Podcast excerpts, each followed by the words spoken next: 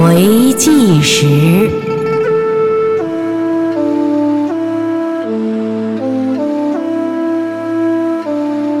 看神韵知寒窑始末，见轮回中恩义与结缘。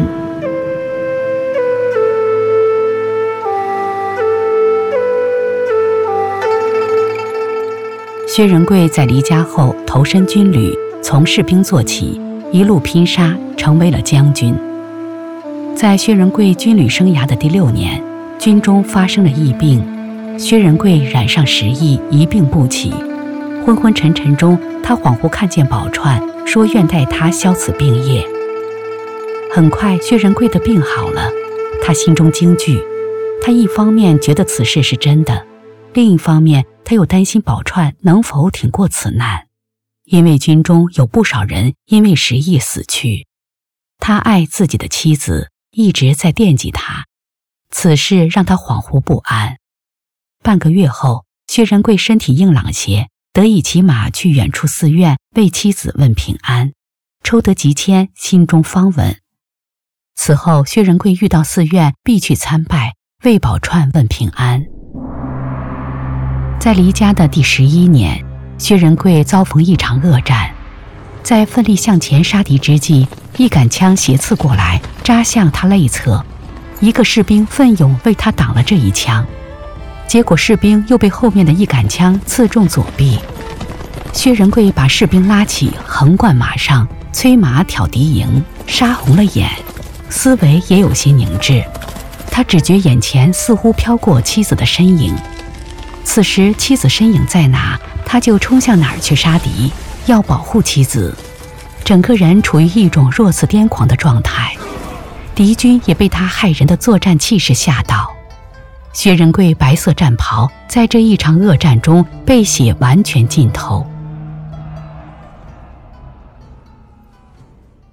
在这里说一下，薛仁贵的主元神是天上的将星下凡，副元神是天上武灵下世。两者相合，人就发挥出极大的威势。一者，薛仁贵要为大唐守一方平安；二者，傅元神知道王宝钏是天界的仙子，他发愿献出的福分会增加薛仁贵主体的威势；三者，傅元神知道自己有使命要保护主元神，帮助主元神成就威名和爵位，所以要不遗余力地发挥作用。战后。薛仁贵把救了他的士兵乃言提为亲兵，这是薛仁贵的生死之交、过命的兄弟，私下里和他以兄弟相称。此次恶战后，薛仁贵威名远扬，官职得到提升。都说是酒后吐真言，薛仁贵有几次和乃言喝酒，在酒酣之际说起宝钏，他回忆起妻子为自己做饭的事情。妻子手忙脚乱，出了一脸的汗。他把饼烙糊了，把烙好的饼留给他吃，把不好的饼留下，自己偷偷的吃掉。薛仁贵发现了，很是心疼。一次在回家的途中，薛仁贵看见一个磨刀的在念念有词，说：“磨刀居然有要求，不要磨得太快的，真好笑。”回家后，他发现是自己的妻子要求的事情。他抓起妻子的手一看，发现妻子的手有几处伤痕。结婚时妻子的手白皙柔嫩，现在逐渐变得粗糙了。妻子当年的满头珠翠都陆续卖给了当铺，结婚时的物品、之后的米粮都是妻子准备的，自己走的时候带的钱财也是妻子备好的，妻子油钱不足。薛仁贵说：“遇到妻子的那一天。”妻子对自己有恩有义，让自己有了家的概念。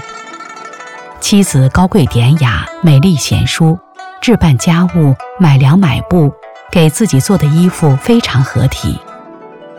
妻子为这个家做的点点滴滴，自己都看在眼里，很是感动。感动的同时，也让自己的心里时时不安，想担当起男人的职责。想凭自己的能力让妻子过好日子，不辜负妻子的以身相许。在分别时，妻子说：“博二心，后郎归。自己说正得荣华富贵，衣锦还乡，超过相府荣耀，让妻子享福。说话间，薛仁贵流下了眼泪。薛仁贵说的细碎往事，亲兵乃言都记在心里。乃言觉得一个女人能放下荣华富贵，跟着贫穷时的将军，当真是个了不起的女人。作为士兵，乃言知道，军功是用血战、用命拼来的。将军如此拼命，是要对妻子有个交代。将军的妻子值得将军这样去做。不知不觉中，乃言萌生出了一个想法：自己以后娶亲，希望遇到像将军妻子那样的女人。在第十八年要到来时，宝钏梦到起婆婆。婆婆说：“我儿，我把百纳袋和要饭碗送给你，是顺天意而为。他们在你身边待了九年，完成使命，该回归天庭了。你明日和他们道别吧。”第二天早上吃过了饭，只见百纳袋和要饭碗的本相出现了。他们跪着对宝钏说：“我们要回去了，我们要回去了，与娘子辞别。”宝钏一时感动，险些落下泪来。两个宝物跪着不动，说：“恭送恭送娘子出门挖菜。”宝钏没有说话，挎起菜篮，拿起挖菜刀，走到门外。两个宝物站起来，躬身送宝钏。宝钏向外走，不敢回头。只怕一回头看不见两个宝物，眼泪会落下来。可巧的是，一个喜鹊出现了，一路时不时地落在宝钏身边。宝钏想，回归天庭是喜事儿，我缘何想落泪？当真是多情之人。第十八年时，薛仁贵功成名就，衣锦还乡，王爷府赫赫而立，奴仆成群。薛仁贵整装待发。要去迎接自己的妻子，那一刻心情紧张而又激动。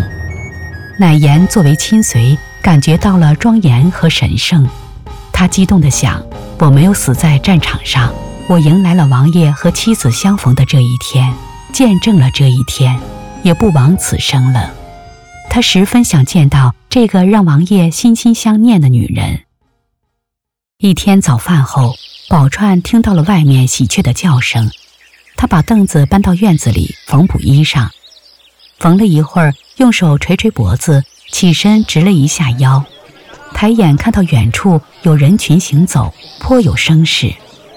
宝钏坐回凳子上，不多时，她听见了叩门声，她疑惑地去开门，先是看见了一个将领，在将领的后边，宝钏看见了自己的丈夫，那一瞬间。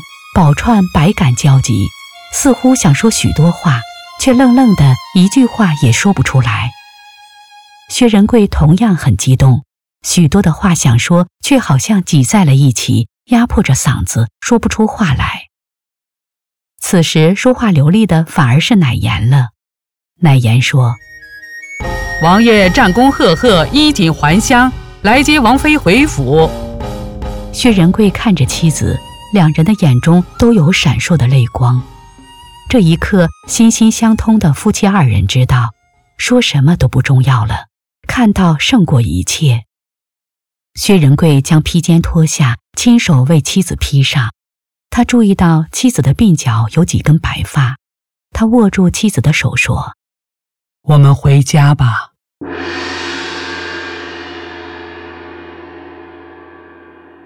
宝钏在王府。一日想要挖荠菜包饺子，乃言带家丁跟随。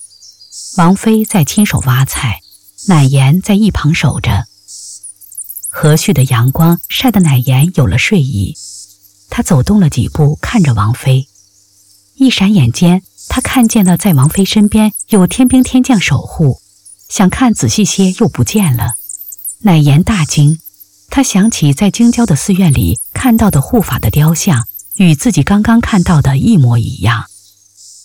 乃言回想起在寺院中的一幕，当时方丈空觉大师把微服而来的王爷让进净室，邀王爷一同静心而坐。许久之后，方丈对王爷说：“施主可曾看见什么？”王爷说：“恍惚间只觉云气飘渺，又看见宫殿玉立，有声音说仙人下界了。”方丈微微一笑说：“施主看到的是天界景观，施主本是天上降星下凡，现已获得爵位，但煞气偏重，有爱飞升。施主妻子是仙人入世，苦修十八载，已离罗汉果，将得菩萨界。望王爷持玉锦修，与王妃一道。”广善众生，勤修果位，同证菩提，回归仙界。王爷一脸敬意，虔诚诺守。方丈又说：“施主可知，十八年中，施主妻子一心向佛，祈求施主平安，并一再让出福德以助施主。施主应当有感。”王爷再次颔首。乃言震惊，方丈对震惊的乃言说：“施主今年与有缘人喜结连理，明年当得贵子。末世时，有缘人依然相逢结缘。”乃言愈加震惊，躬身以谢，心中犹有一丝疑虑。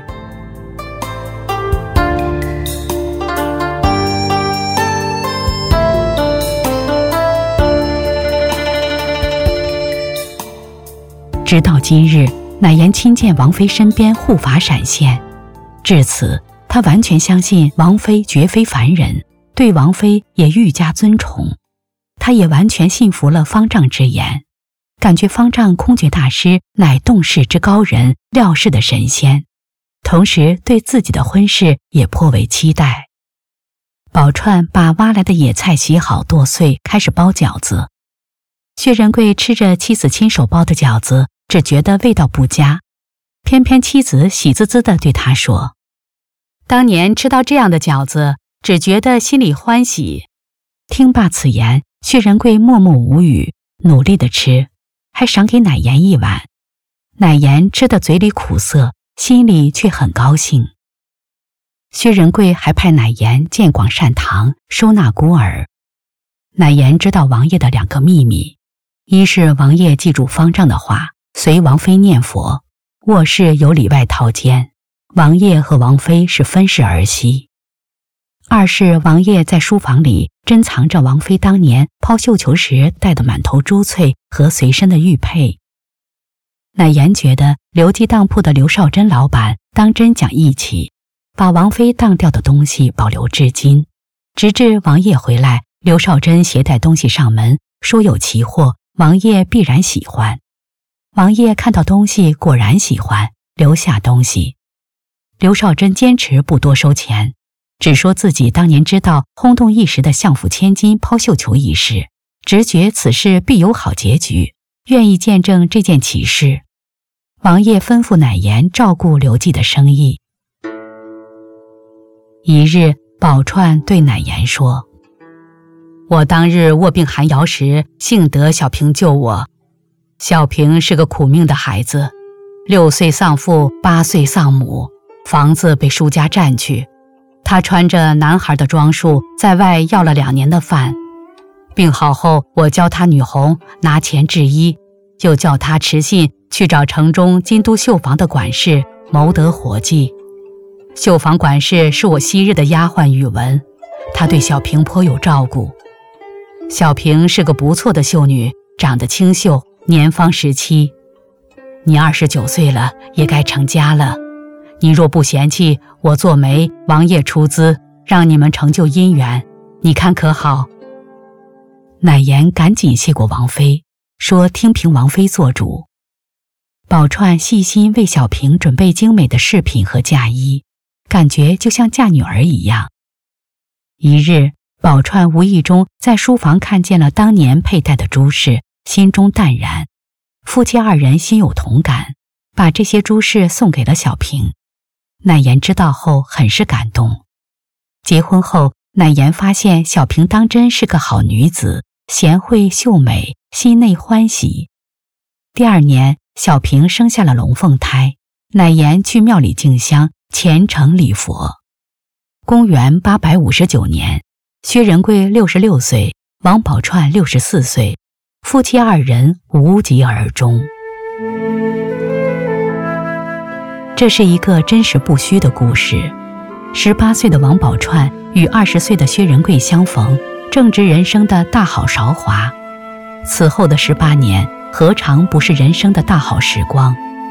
夫妻二人用十八年的守候和期许，兑现了自己的承诺，铸就了人生中的传奇和辉煌。